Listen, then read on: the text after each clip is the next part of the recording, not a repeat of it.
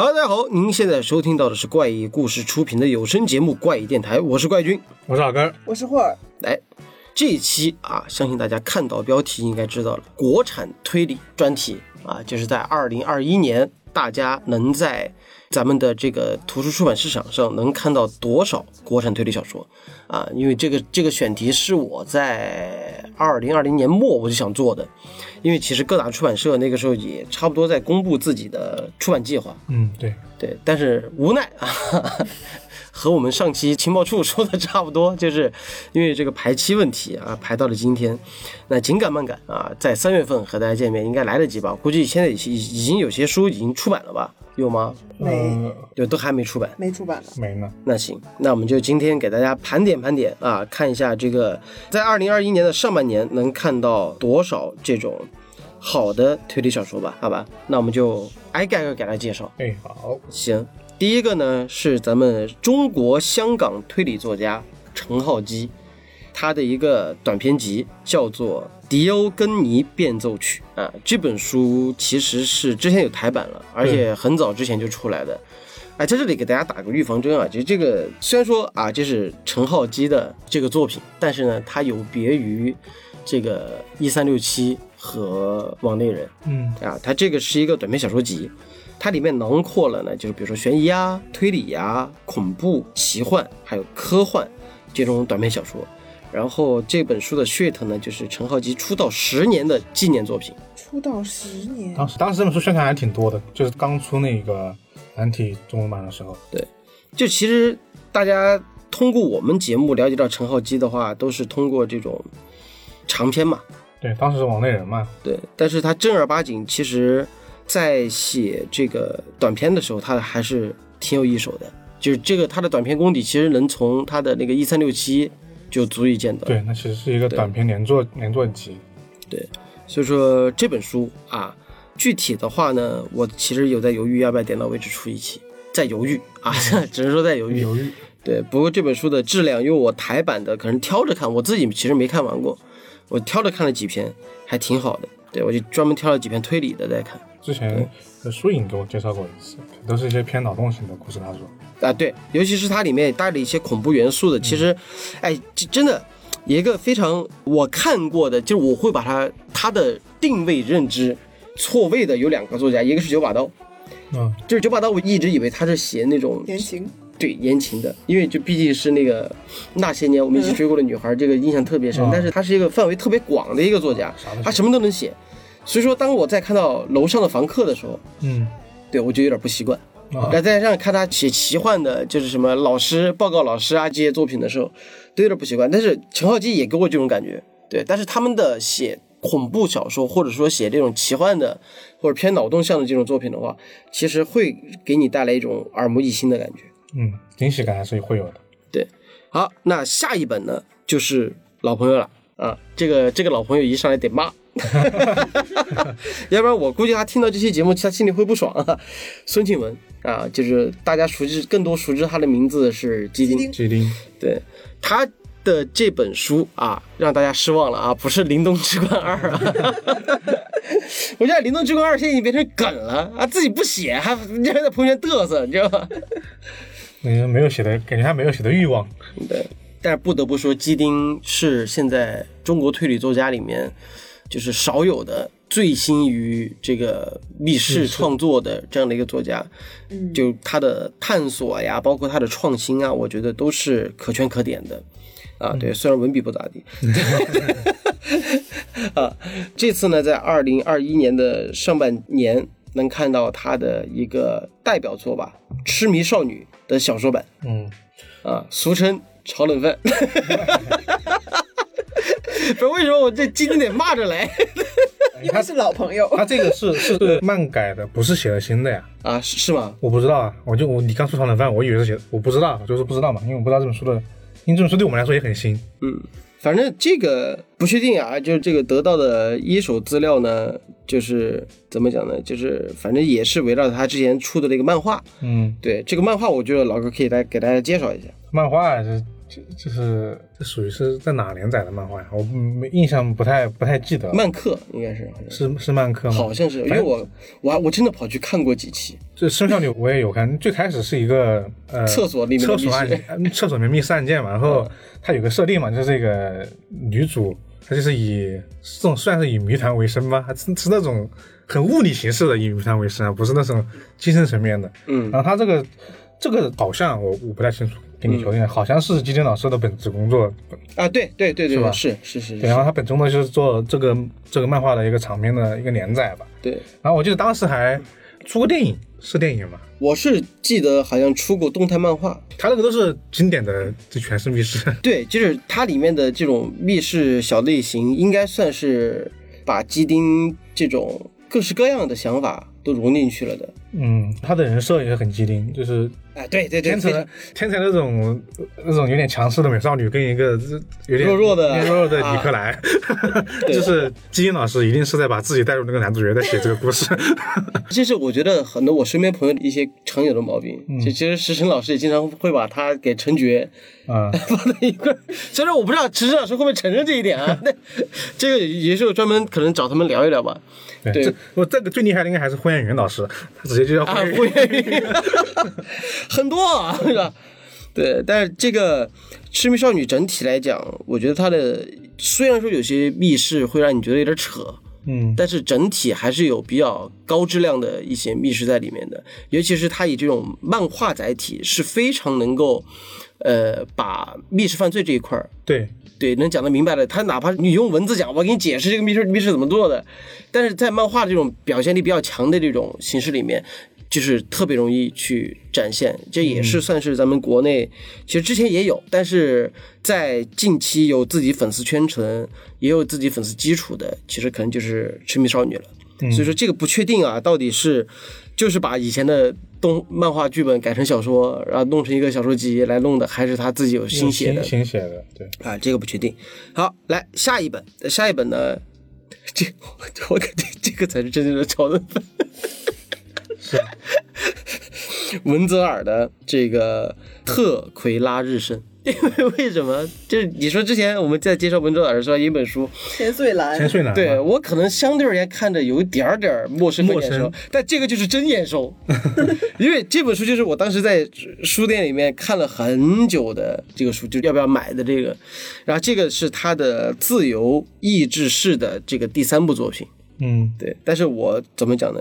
我不确定他会不会像千岁兰那样，就是有重新进行过这种二次重写啊，就是译稿，修订。对修订，然后再去写。但是我是觉得文泽尔系列的，尤其是他这个自由意志式这个系列，我都是值得大家买的，因为作为一个就是一个中国作家，然后他的笔墨是偏向于欧美风格，对欧美风格的，虽然讲的是德国的故事，对，但而且他也在自己设置的这样的一个城市里面去写的这个故事是区别于我们所谓的本格推理，对，更偏向于大片。对，看样子，嗯迪赞说他应该是把他三本书就是陆续在出完，感觉之后他可能还要再出他以前的书。我反正对我我是觉得这种优质的小说是有必要再版让更多人看到的，毕竟现在应该版权应该是在文泽尔手里，而且他现在也回到中国了嘛，嗯，对，也回来了。在武汉，对，在武汉，所以说我觉得是件好事儿了。但当然，就是像如果说能像千岁兰那样，能够把重新做一些修订，包括已经过这么久了，可能那个时候，我记得好像是神，龙族是不是那个时候就是割了一波韭菜，就是把什么之前用的手机全部换成智能手机，类似于这种做法，就出了一个修订版。是吗？有这个事儿吗？对，我记得好像是，就不知道我们张老师会去怎么去重新割了这么多年，零七零八时候的事情，到现在小十年的时间，这种有没有什么新的变化？但这个故事呢，其实给大家讲一讲啊，就是这个讲的是一个我印象中记得是好像是自由意志式的一个品酒师，然后还举办了一个就是红酒的这种主题，哎，就像品鉴会或者说名流交流会，红酒嘛，对吗？对红酒配雪茄，对吧？然后这个时候受压的一个嘉宾啊，大部分都跟他有有点 beef 啊，就是不对付那种感觉。不对付。然后席间呢，哎，就如诚所愿，哈哈，就被人搞了。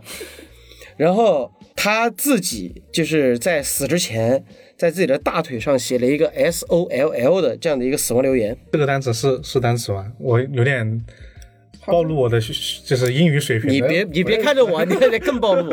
我也不认识，这应该不是英文单词。缩写啊，反正应该就是大概故事就是围绕着这样的一个形式来了，而且这这这本小说有点儿暴风雪山庄。那就是《暴风雪山庄》加《死亡留言》嘛，啊经典经典为题。对对对，所以说就看有兴趣的大家可以找来看看吧。因为这个说实话，因为介于我当年没钱去买这本书，然后我也 我也我我也就没没怎么去看。就这话，文正老老师得送一本给你。当年在书店没有买下来，啊现在不送一本给你吗？文泽老师估计都不知道怪军这个人。好了吧，来，那这个下一本，下一本这边，呃，我这边的啊，嗯，呃，我这边第一本书是那个《杭州搁浅》，你能借的，对，然后就是这个是这样出版的。这本书 这叫日本沉没 没有啊，《死亡搁浅》啊，啊，对，不是更像这个嘛？这个可能得给大家介绍一下，因为先给大家介绍这个作家，我觉得可能很多人就是不太了解，因为他是属于是。呃，算是比较新生新生代的推理作家了，因为他之前只写过，呃，之前有出过一本书，叫那个《山椒鱼》，那本书，我说有一个很吊诡的事件，就是啊。怎么样的呢？当时我不是准备做点到为止中国推理特辑的时候，嗯，我就有和新出版社，因为山椒鱼是新出版社出的吧？不是，哦，反正我就去传过啊，这个但凡提到的推理作家，啊、或者说邀请到推理作家来帮我录那个 ID 的时候，就看能不能要几本书来推荐一下。啊，对，然后你那天好像给我寄了一本，还是不是？我我不知道是他给我寄的还是出版社给我寄的。可能他有给你寄过一本吧？然后他那个《山椒鱼》这本书，那个字体就识别度就特别低，啊，是，最主要的是他听着像是一个就是菜。重庆湖南菜指南，然后 湘菜指南或者是川菜指南，实际上是一本很经典模式的推理小说。嗯。因为它的设定是在为什么说它很割裂呢？是因为故事发生在东南亚，东南亚，东南亚，嗯，东南亚某一个这是一道东南亚的菜，那知道啊，就是，然后它东南亚是说在一个监狱里面，嗯。然后因为发生了一个地震，发生地震之后呢，监狱就整个被就是给埋起来了，不是塌了，是埋起来了。就是呃对，反正就是跟塌了埋起来其实一样的，反正这些人都里面的狱警和罪犯都出去了，嗯然后呢，相当于说他们第一问题就是得出去嘛，不然就跟那种就在里面就死掉了嘛，嗯就埋死了嘛。然后同时呢，他在这一个监狱里面还发生了一个连环杀人案件，还有人在正在死亡，就借有种人借这个机会来杀人。啊，对，然后属于说这个时候呢，他们要同时面临出去的问题和把杀人犯找出来的问题。他其实设置了一个一个情景吧，让这个矛盾就就起来了。然后当时这本书，因为也是暴风雪山庄嘛，其实你想嗯，是吧？然后他当时的评价还可以，然后他就就有了现他的第二本的书。然后这第二本书呢，你看他杭州搁浅嘛，然后听名字你知道因为有死亡死亡搁浅在前，你应该知道是一个偏末世主题，末世主题的。他其实说杭州城就嗯，遭受了，呃，他说的是丧尸的围攻啊。不是四人四人装吗？对，然后他他肯定有点不太一样。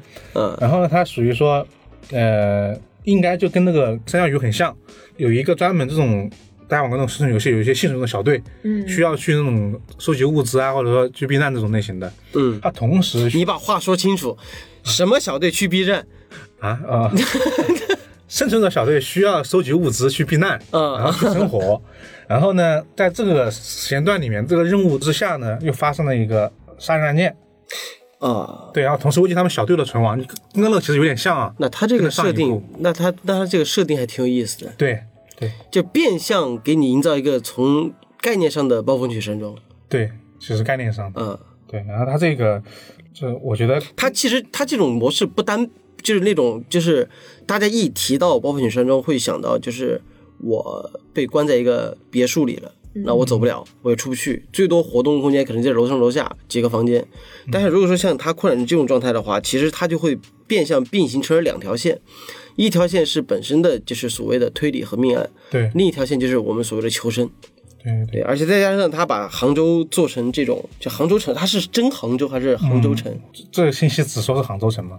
不知道。但他应该是做成这种但他应该是那边的人。啊，做成这种丧尸围城的这样的一个一个感觉，应该挺那个的。对这这设定还我还挺喜欢的。他这个他是也有点像，就你刚说四人装嘛，嗯，所以说圣装确实革新了一个很很好的暴风雪山庄的概念。对。对他那种其实就是一样的。其实我觉得，我觉得诗人庄那种暴风雪山庄的概念是有点像呃，暹罗连体人之谜，就是奎因的那个，哎，等会儿是暹罗连体人还是还是法国粉末呀？暹罗连体人是那个暴风山庄，呃，对，就是他们那个暴风先生是怎么样的呢？就是有个概念，它不仅是把外界和内部进行了一个隔离，而且它还形成一个天然的时间倒计时的一个概念，就是它这个圈儿就有缩圈的概念。他们一群人在那个山顶别墅发生这个事情之后，山下有山火在往上烧，嗯，就在这种紧迫的情况下，你得把案子给破了。这个好紧张，这个节奏。啊，对啊，就就失人庄其实也是，就是你在不停的缩圈儿，就你你在破案的时候，就可能说你最早还在楼下大厅，然后结果楼下大厅已经被丧尸给围攻了，你不只能一群人跑到二楼上去，对，时间越来越紧迫，然后到第第三楼，直到到去一个房顶了。对到房顶，就这种感觉，我不知道他这个是不是这样的啊？他这个可能跟他这个这种脑袋里，他第一时间我想的是辐射，他这个设定。啊，是吧？就是就是那种，就是已经慌了，就已经已对经，你要到处去找资源嘛。嗯，对，我想的是这种类型的。行，好，我觉得这本书还挺期待的，嗯。嗯，然后我说的下一本大家应该也没怎么听过，我都没怎么听过。这个人。对，叫新锐推理作家里卡多，这本书叫《天使降临之塔》，这个是出版的，三月份，已经出了，对，三月份出版，就这个月嘛，对刚出的，对，刚刚刚出。来吧，介绍一下吧，这本书跟我们刚刚说的那个文字尔有点渊源，啊？因为这个人他也在德国，啊，是旅居旅居他现在在旅居德国，然后他自己是一个建筑师，啊。所以大家知道这本书是什么类型的书了。啊，新本格建筑轨迹，对，是一个新本格的建筑轨迹的一本小说吧。而这本书的序言是史史晨老师写的，史晨老师写的。嗯嗯，然后因为那就是那些逻辑本本格推理，啊，对他就是因为他就有了一个就是新本格加逻辑流，然后当时我现在看了很多，就是出来之后，很多人第一时间看之后说的是麻神的书，就有麻神的风格。啊，对，然后他这个呢，来吧，我你其实你我现在特别好奇，他故事讲的什么？你这样没有，因为我们录了才是这本书，嗯所以我不知道他的具体的那个详细的故事，只是说他他有一个那个自由撰稿人叫夜神，嗯，夜神夜深人静的不是夜神，这 啥去？不要乱玩这种谐音梗，行不行？对，在田野调查，嗯，就是迷了路，然后就进入了一个神秘的一个村子啊，对，然后老麻神了山里面就来了一个叫破塔破败的高塔，啊！就就村里边有一个高塔，对，很奇怪，因为在你想想，在这种村里面有一个那种很有点是现代工业化的高塔，有点怪的啊，那行，那我盲猜一下，啊。接下来村子里面是不是会发现什么什么？发现这个村子里面有奇怪的习俗，然后这个奇怪的就会延伸到什么？类似于什么祭祀啊、信仰啊，类似于这种事情。嗯，差不多吧。这又很哥特又来了然。后，然后这个高塔又有奇怪的传说，说不定这个高塔是吃人的，进去人就得死。嗯，差不多吧，反正就是有有这种类似的仪式吧。啊因为他这本书其实确实它的整体的风格确实是很就是新本格那一套嘛，就大家其实一听名字都知道。嗯，但重点在于大家都知道新本格，重点在于就是你到底要围绕这个塔做出什么样的花样来。嗯嗯然后这本书它就是说这个塔的外形有点像大家看到的那种发电厂啊、化工厂的大烟囱，嗯，二十多米，灯塔那种形式，嗯，呃跟灯塔有点不一样。里面有梯子吗？就是具体的里面就不知道嘛，然后它只是说它是一个单纯的就纯几何体的一个圆柱体，嗯然后呢，它这个里面有三个高塔坠亡轨迹谜面，高塔坠亡。对，但这个谜面可能大家现在没还没有人说是什么，应该到这个时候我还没有看嘛，应该这个谜面是关于高塔坠亡的三个，嗯，对，反正就是一个建筑，要不然就是不可能上去。呃，或者说是怎么塔下的人杀死塔里面的人这种类型的，嗯就是这种类型的轨迹很多。现在来说，整体的风格就是偏我们刚刚说的，刚刚我们提到的那些推理家已经啊，我觉得我觉得他他这个名字加他的笔名加故事内容好割裂啊。是吗？就是你看都很欧美了？对，你看里卡多，我我你你不说，我真不觉得他对就是你第一眼看过去，你不会觉得他是一个国内的，就是一个推理作家。嗯，然后呢，他的这个整个天使降临之塔就有点偏欧美的那种感觉，因为它的笔名导致这个天使降临之塔。然后，但是它实际上它的核心内容就真的特别日式对日式的那种，对，而加上你看石神又给他做了这个序，那应该就是偏逻辑流的了。对偏逻辑流的，嗯，但不知道他这个解答会怎么样，已经出了是吧？这已这已经出了，行，我就找机会来找来看看吧。嗯，他这个，嗯，而且是个九零后啊。对啊，所以叫新锐推理作家嘛。啊，刚刚呃那个李连杰应该也是差不多这个年纪。行，来下一本。哎，等会儿有没有冒犯到？九零年的算是新锐了吗？新锐应该不以年龄来算，他是九零年出生的，比我小一岁。应该应该是不以年龄算，出道是新锐的，算算你的那哦个刚刚出道的那个时间点。来下一本。然后下一本也是一个，就是可能关注时间比较早的人可能听过的，他叫梅旭，啊，是吧？嗯，他这本书是叫高科技推理小说《受限福尔摩斯》，我一直基我一直以为他都没写推理小说，他确实就是很久没写了吧，应该。是吧？对，因为呃，我把名字刚刚被打断了，重说一遍，嗯叫《受限福尔摩斯基司机》，就是福尔摩斯基要分开，什么司机？啊什么？你们今天怎么回事？我分开了的，好吧？就是、呃他这本书呢，听名字就知道了，啊，这个福尔摩斯呢是一个机器，啊或者叫人工智能。也是像侦探 AI 它其实是这样，他是把就是一家由福尔摩斯迷创办的研究所，因为大家特别喜欢福尔摩斯，为了让福尔摩斯重生，就创造了个 AI。而且这个设定他的能力。然后呢，它有一个反对组织，就叫反福尔摩斯人工智能委员会，杀了死对头。呃，我觉得它整个设定有点像侦探 AI，其实，对，但是它用的是福尔摩斯。嗯，然后呢，我它会让我想起是什么呢？不知道大家有没有看过这个动画片？我以前看，以前应该以前国内有引进过，嗯叫《福尔摩斯二十一世纪》。哦有没有印象？有有有有，就是用 DNA 技术把福尔摩斯二十一世纪给移植过来了。复活过来，然后然后华生好像还是机器人，对，然后但是那个莫里亚蒂呢，机缘巧合也被复活过来了。嗯，然后这两个人在二十一世纪的的一个科技水平之下，一些案件，然后来调查。这本书第一时间让我想到那个动画片，哎，但是我听完他这个设定，反而让我想到了森博斯。嗯偏物理形式的吗。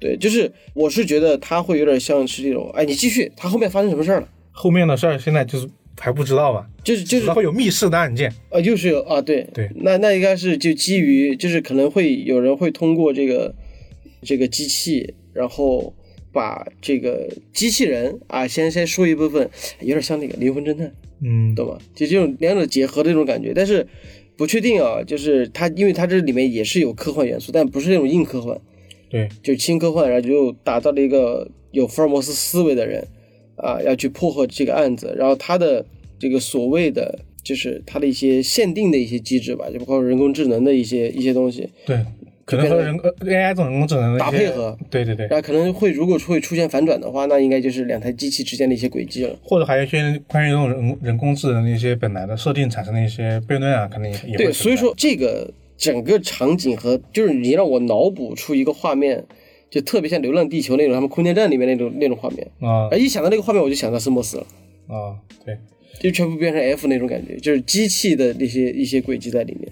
就他这一次又写福尔摩斯是，我对要解刚刚那个话头，就说嗯为什么说很多人都不知道，你会觉得是个很久远的人，是因为他以前在那个第三届华文推理大奖赛吧，就特别早的一个太早了对他当时有一个一等奖作品叫那个《夜光与独行者》。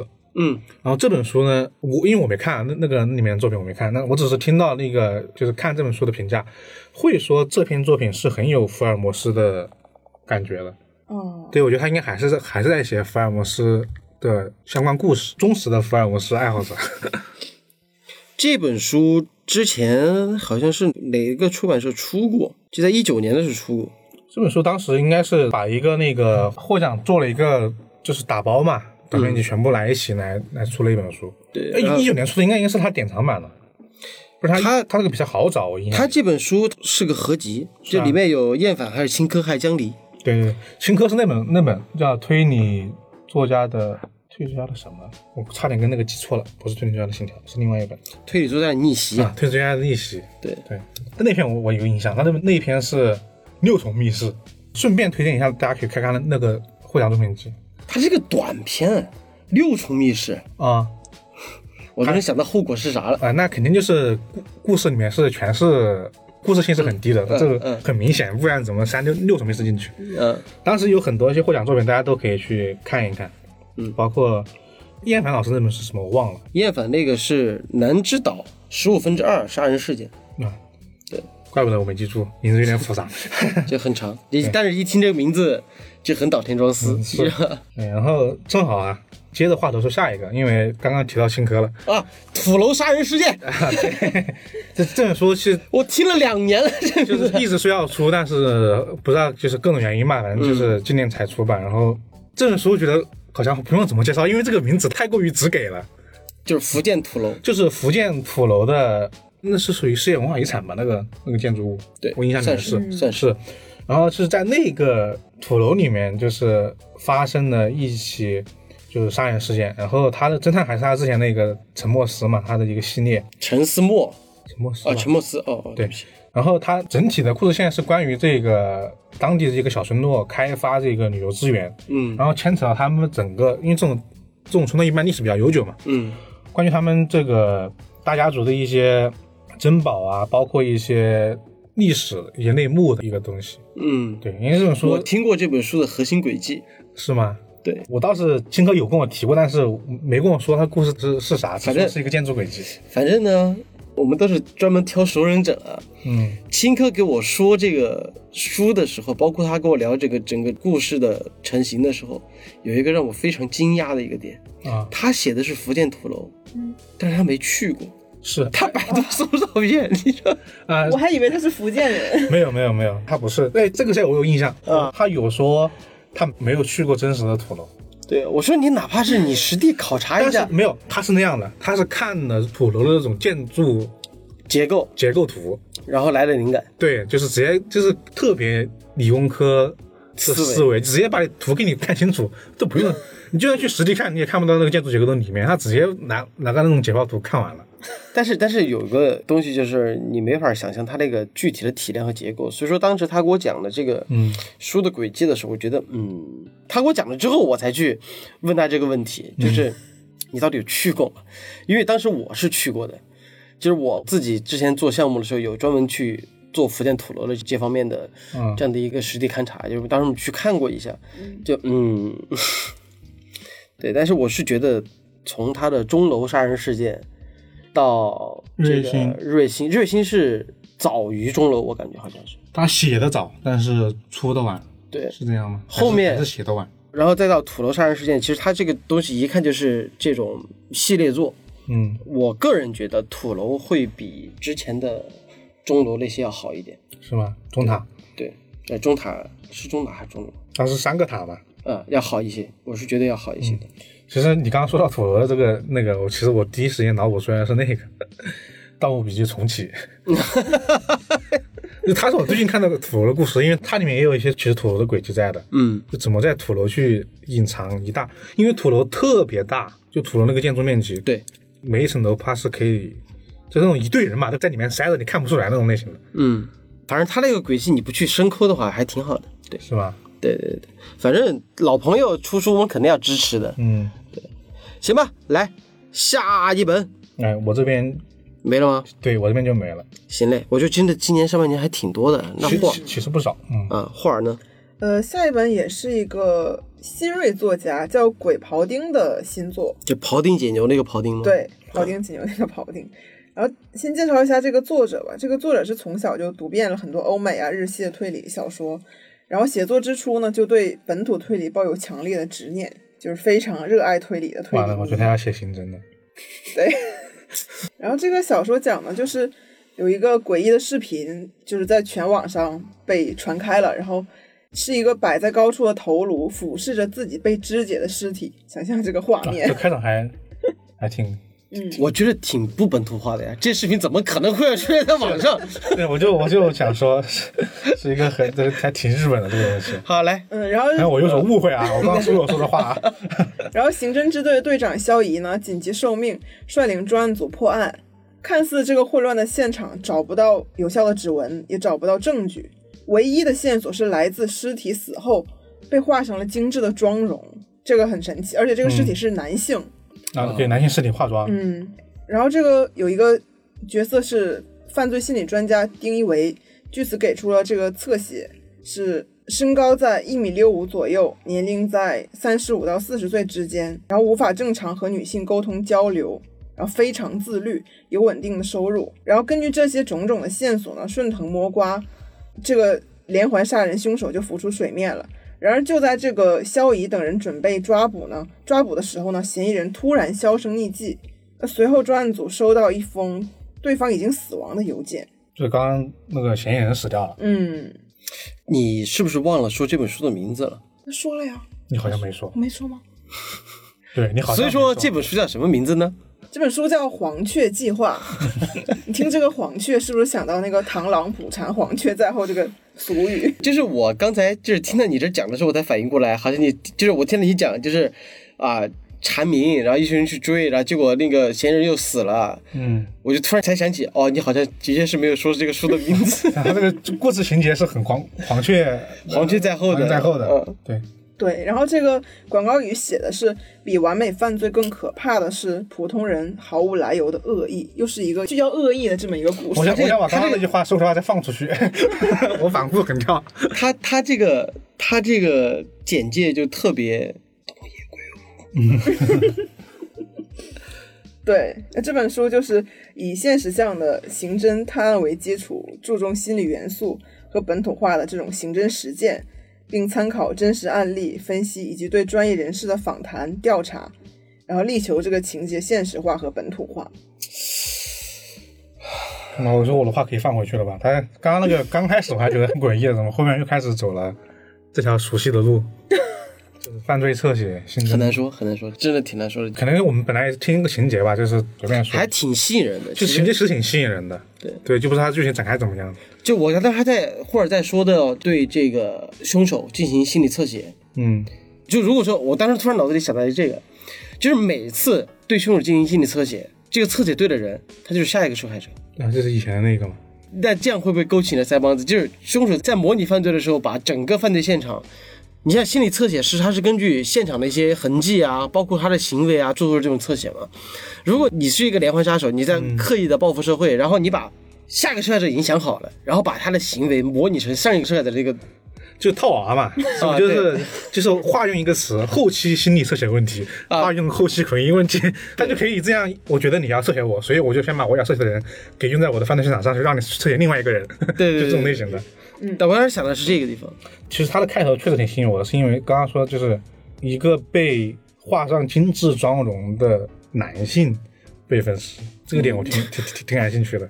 就为什么要这么做？对啊，为什么对一个男性你要给他画上特别精致的？但是你反过头来看一下他的那个心理侧写，就是什么身高一米六五啊，然后年龄在三十到四十之间，然后尤其是无法正常和女性沟通，啊，嗯，你你细品，细品，对啊，对。然后生活极其自律，有稳定收入，这些东西其实是又突然有点食神了。不是不是，你想想他就是男性尸体化妆，他自己不和女性交流，对这个其实是嗯。我是觉得应该能在里面看到一些所谓的知识，但是介于它应该不是这种业内的，比如说编制内的这种情况，对它是通过大量的走访编排，所以说打个问号吧，嗯好吧，就是不知道大家会不会有什么兴趣。好，来下一本，嗯，下一本是猫特的最新作品，叫做《谜案演奏家》。猫特也是一个新锐作者，他是第一届华文推理大奖新人奖出道的，然后获第二届华文推理大奖的首奖，然后在杂志也是发表过很多推理小说。这本《谜案演奏家》，听这个名字是不是感觉跟音乐有关系？是吗？开始我要开始绝对音感了，就是不是你这现在是什么什么？你你你说这个谜案演奏家对吧？和音乐有关，那我给你 Q 个名字，迪欧根尼变奏曲，是不是和音乐有关系？但是这本呢是真的跟音乐有关系。哦，这个是真有关系是吧？我们之前就是介绍过一本书《浪接而不沉》嘛，那个作者浪尖儿不成？对，那个作者是策展人嘛，所以是艺术推理，是跟艺术发展相关的那本书，还记得吗？啊，忘了那本书是你介绍的还是？啊，我知道，我知道，我知道，我知道。对，然后这本呢，对，就是跟那个《浪接而不沉》类似嘛，因为这个作者本身他也是主攻古典乐，对中国的民乐呢、戏曲、爵士乐等音乐流派也有一定的涉猎和研究，嗯，所以他塑造这个主角沈泽志这样，这个主角是一个音乐侦探，什么？你再说清楚一点。嗯，他是一名天才音乐家，但是因为超高的智商和孤高偏执的性格，阴差阳错成为了一名音乐侦探。嗯这种设定就不要说了。音乐侦探，但是他这个其实这个事情我还有点感兴趣，因为啊我们看到了一些有关音乐方面的一些推理，就我看他最多都是在课堂上面了，然后都是一些对 都是一些没有那么深入知识的，就最多就是一个什么，就大家最熟悉的什么绝对音感嘛，嗯，还有亡灵协奏曲用小提琴杀人，对，小提琴杀人嘛，但是没有看到一个真正的，就是说以真是一个音乐家的身份来，所以说我就做一个说什么样的结合来，你把它讲完，到底讲的什么故事？为什么叫音乐侦探啊？他塑造这个主角呢，不仅擅长演奏钢琴、小提琴、小号，然后更揭开了各种和音乐相关的案件真相。呃，这本书主打就是音乐元素与本格推理、社会派故事的完美结合。下面开始介绍主要内容。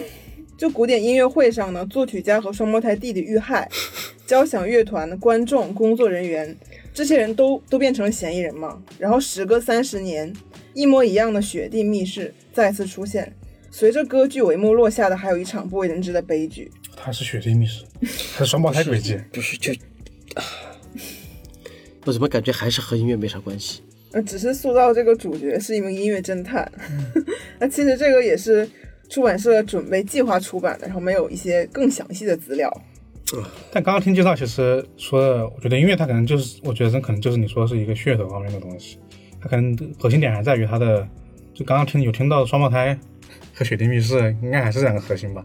我刚才看了一下，这个这个作者获过第一届华文推理大奖的新人奖，然后第二届的华文推理大奖的首奖。是啊，是啊，刚刚刚刚后来也有介绍啊，就是也是很早之前就是出道，但是一直没有新的作品出版嘛。嗯，今年确实，其实根据刚刚这个，你可以看到，其实很多今年国产推理市场有很多以前的曾经出道过的作者，或者说出过书的，现在还又有机会来出书了。这样发展市场好了嘛？对，嗯，行，来，嗯，下一本是一一本怪谈推理，平山君的新作《白泽先生志怪谈》。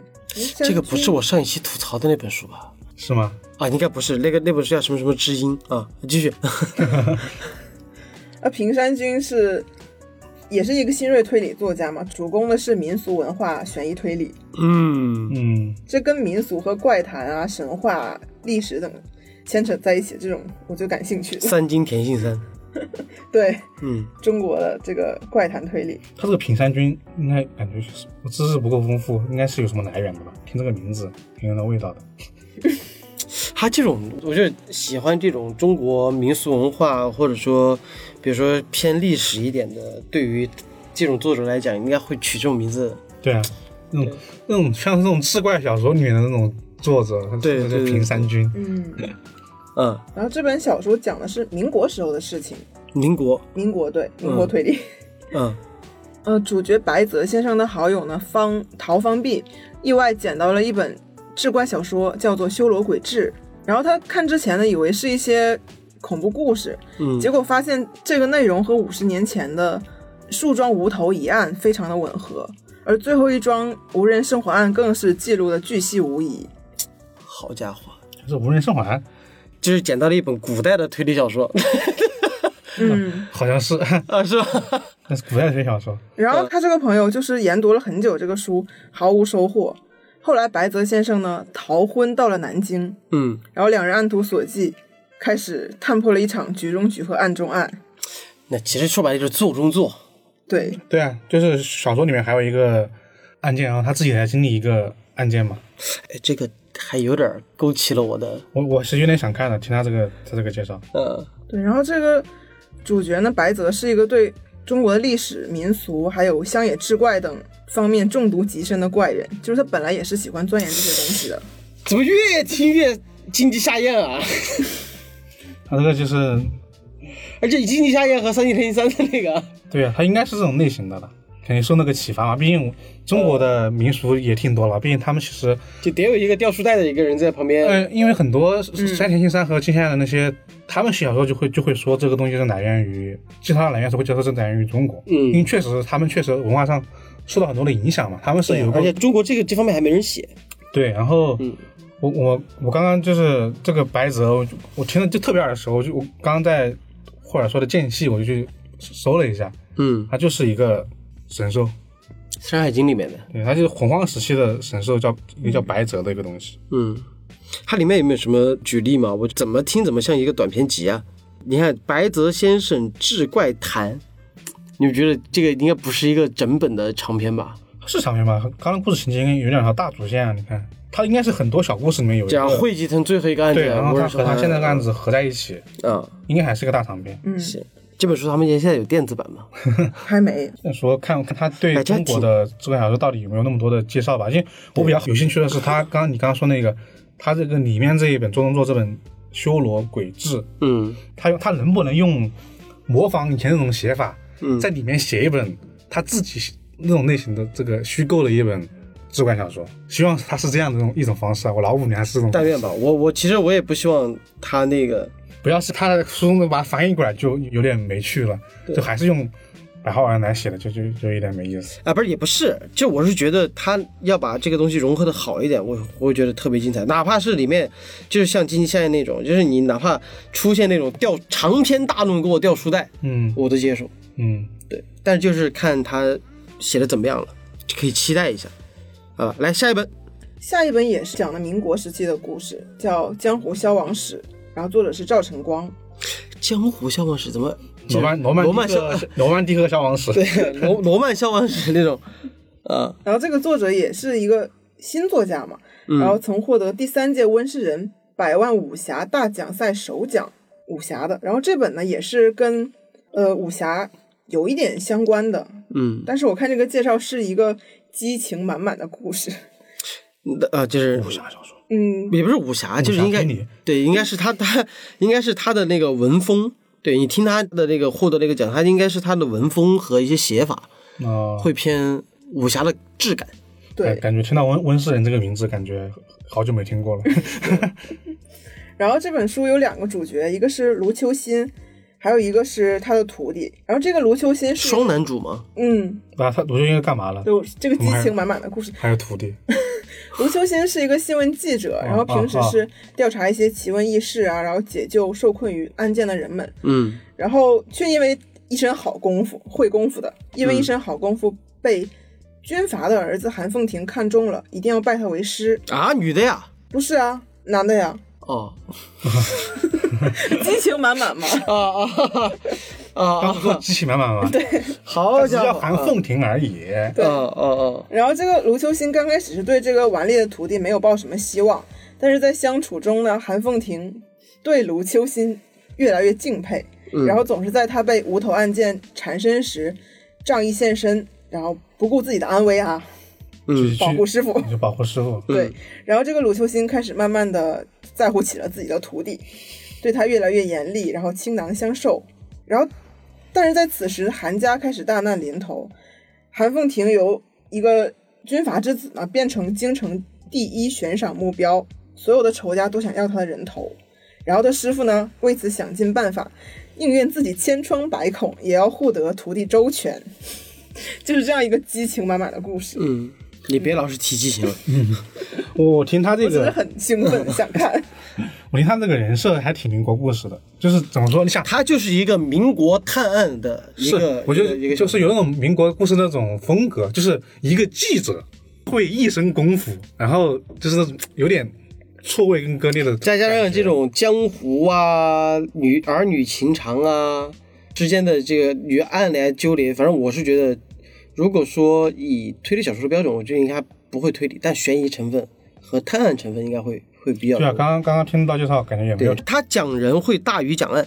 嗯，对，然后讲了一些涉及女子连环失踪案啊，然后京城，呃，绅士割头案啊，名家法帖失窃案等颇具民国小报特色的一些离奇事件应。该就是按照你刚刚嗯综综合一下，就是应该说以小案这种来串联一些大的一些人物，还是人物纠葛，毕竟是民国。嘛，民国那些，我不知道为啥这本书被改编影视化的几率有点大，我觉得他冲着这个写的，是吧我？会这种感觉，因为近两年这种双男主式的，探案题材的，这这不是探案，就是这种这种师徒情，或者说或者说战友情，不叫战友，就是反正就是双男主这种剧情很火。嗯最近三月份好像也也有一个《山河令》还是叫什么？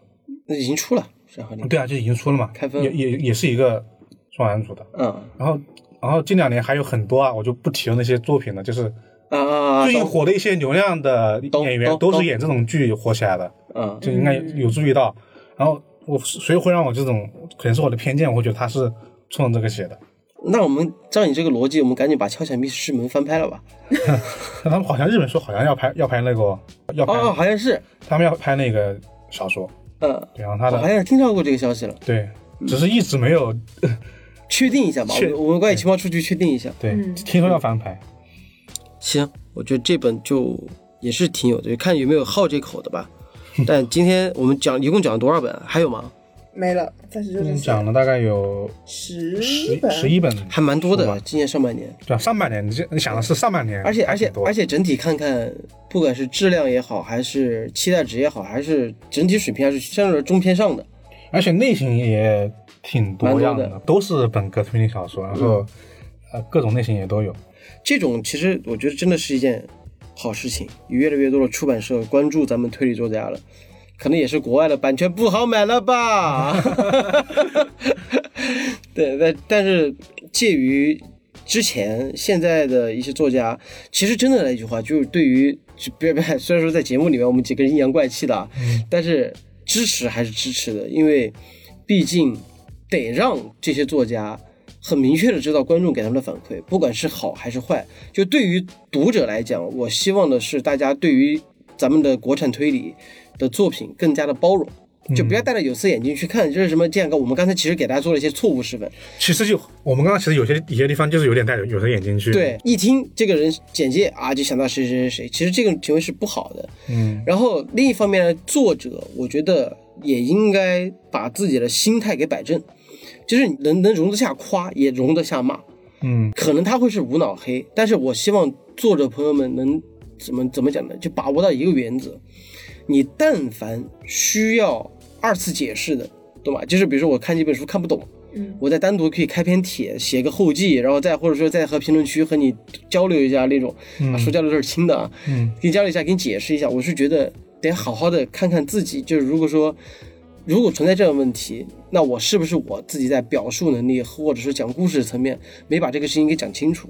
有人说你的轨迹，那是不是我没把这个重点或者说表现清楚？只有读者和作者之间相互的这种碰撞。才能产生进步，而并不是互相的抵制。就是有什么我听到国产推理，我就哎呀不支持，哎呀太 low 了。然后一听到什么一国外的，对国外的怎么再拿来对比，其实怎么讲呢？就大家多点儿这种包容的心态，支持我们的作家，让我们作家呢也多点包容的心态来理解我们的读者，相辅相成。对我觉得还有一个很重要的一个心态是在于说，大家看国产推理小说会有一种，首先有一个前提，就大家看到的日本推理小说或者说欧美推理小说，都是已经经过了好时间时间和读者筛选过对的加编辑，就是你看到的已经是他们就是可能百分之在那个百在百分之十的那些作品里面，在在看那些小说，他们其实烂作也挺多的。对，然后然后你不能因为你先看那那么多好的，你就把这些刚刚你看到的这么多国产推理小说，你全部以那个百分之十要求去要求它，那肯定不行。那那你这样你就不要去看了，对，因为假如你选择去看，那一定会有一个说，就是这些作品里面有好的，也有不好的这样一个概率在嘛，其实其实里面刚才是正常的。对，其实刚才里面有个作者就说了一句话，就是 我刚才不是在那吐槽嘛，但是说实话，这句话我之前微信之所以笑的原因，就是在于中国推理文学要本土化，其实我觉得是一件很难的事儿。就是我甚至是说我有生之年能不能看到都是一个问题。它并不是说你要本土化就把它刑侦了，也并不是就是我得讲中国人的事儿，那就叫本土化了。其实并不是。迄今为止，对于我来讲，把推理本土化最好的，其实还是一三六七。嗯，对。其实我觉得本土化这个事情是，我觉得真是写出来的，而不是说出来的。就是你经过那么多作品，它自然而然会就会有一个中国类型推理小说。因为你看，就算是日本的推理小说，你说它本土化吗？它的很多故事全在写欧美的故事背景，嗯但是他写这个味儿吧，你就知道这是日本人写的。就是有时候和背景是真的没有太大关系，包括他的这些方式都也没太关系。我觉得这个就是还是得给时间，时间吧，因为你说老老实，今年上半年这十几本书，去年我都没有仔细考虑，去年一年有没有有没有这么多书，可能还还还是有的。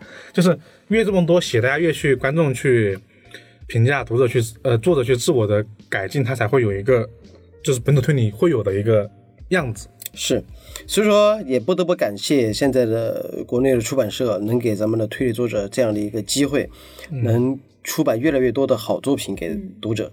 在节目的最后，也希望我们的推理作家们能在二零二一年写出更好的作品，好吧？那今天的节目呢就到此结束了。我是怪君，我是老根儿，我是霍尔，我们下期节目再见，拜拜。拜拜。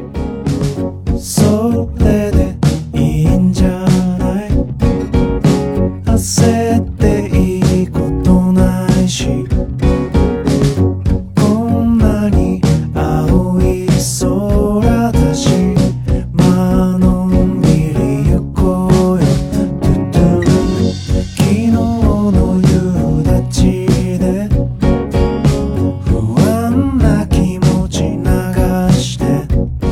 怪君，欢迎在各大音频播客平台订阅和评价我们，搜索“冠益电台”即可哟，记得关注哟，拜拜。